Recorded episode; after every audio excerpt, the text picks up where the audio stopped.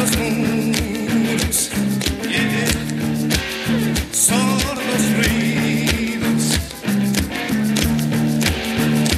oírse de corceles y de son las bestias.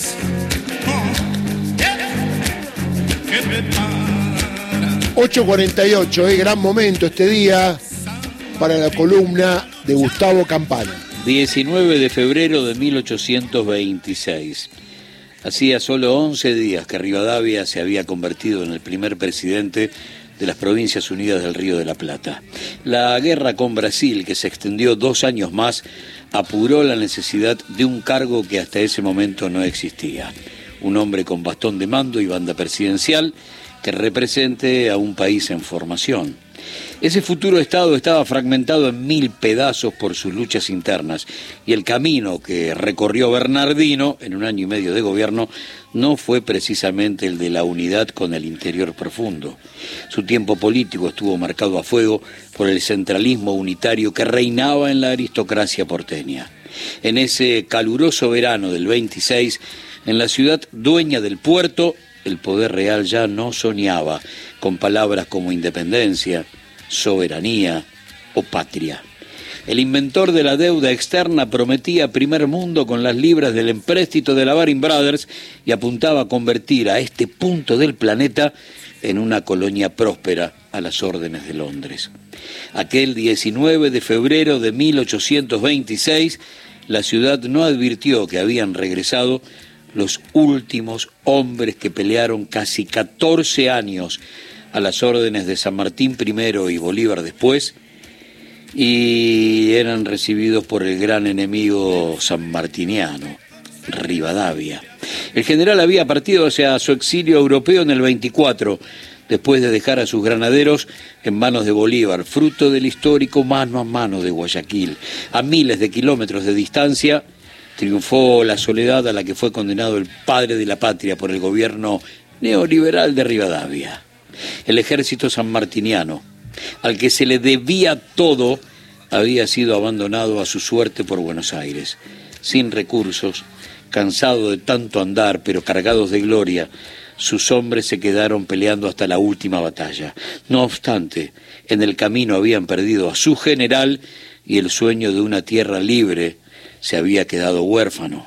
Aquel 19 de febrero de 1826 y después de un mes de marcha desde Mendoza, llegaron a la Plaza de Mayo en 23 carretas los restos del regimiento de granaderos a caballo, lo que quedaba del gran ejército de los Andes.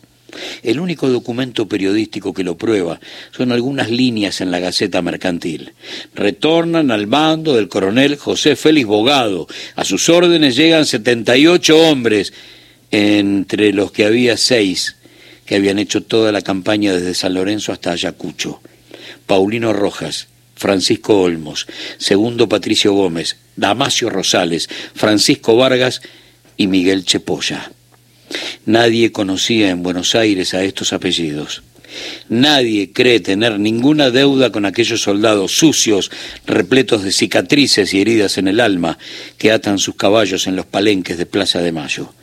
Lo que quedaba del regimiento regresó a su antiguo cuartel del Retiro para depositar sus armas. 86 sables, 55 lanzas, 84 morriones y 102 monturas. Poco después el grupo fue disuelto, pasando algunos de sus jefes y oficiales a cuerpos de reciente creación o, paradójicamente, a integrar las respectivas escoltas de dos grandes enemigos de la gesta sanmartiniana, Rivadavia y el general Alvear. Atrás había quedado un proceso militar basado en una concepción geopolítica que no atendía a alternativas. No habrá independencia americana del dominio español hasta la erradicación total del imperio que se posó sobre el continente durante casi 300 años. La pequeña gran aldea recibió con una cruel indiferencia opositora en 1826 a los héroes anónimos del regimiento de granaderos, porque las diferencias entre los dos modelos, el de país y el de colonia, era tan viejo como la patria. En aquel 1826, lo que después fue la República Argentina, hacía un rato largo que ya peleaba por liberarse de los buitres de adentro.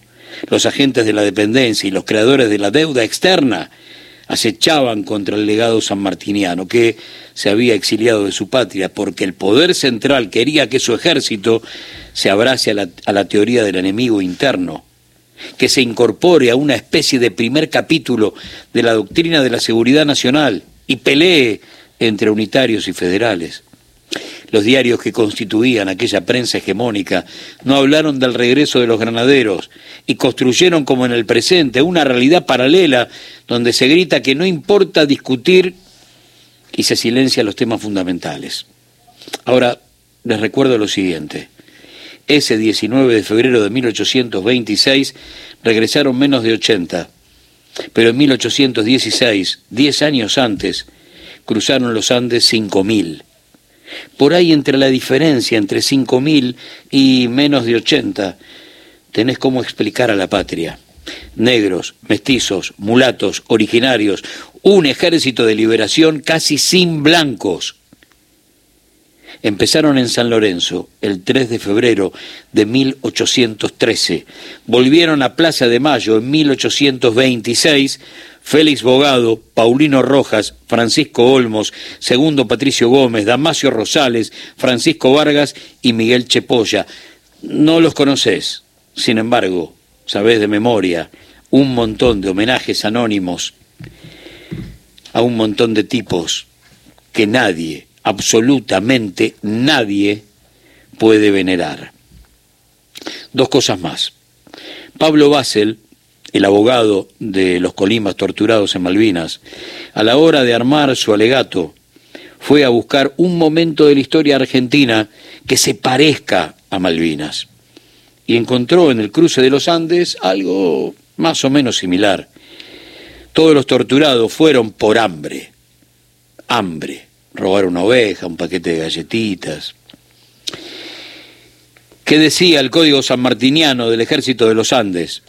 come primero la tropa y si sobra, los oficiales y los suboficiales.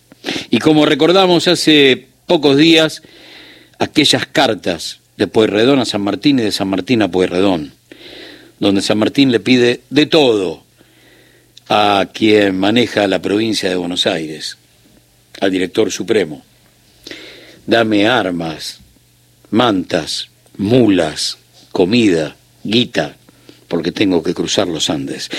Pues Redón más o menos contesta bien un largo tiempo. Son amigos, se conocen de la logia, son parte del mismo proyecto. Hasta que un día empieza a dudar y no sabe si esta gesta de 5.000 tipos cruzando los Andes va a resultar. Y entonces le manda el último cargamento con la última carta. Son las últimas municiones, las últimas mulas, la última guita, la última comida, los últimos ponchos, las últimas mantas. Porque tu sueño es imposible.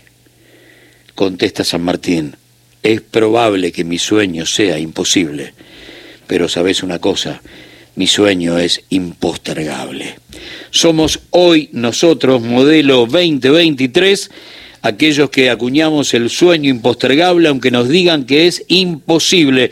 Somos los que seguimos gritando, come primero la tropa. Somos los que, aunque nadie lo sepa, veneramos a José Félix Bogado, Paulino Roja, Francisco Olmos, segundo Patricio Gómez, Damasio Rosales, Francisco Vargas y Miguel Chepolla.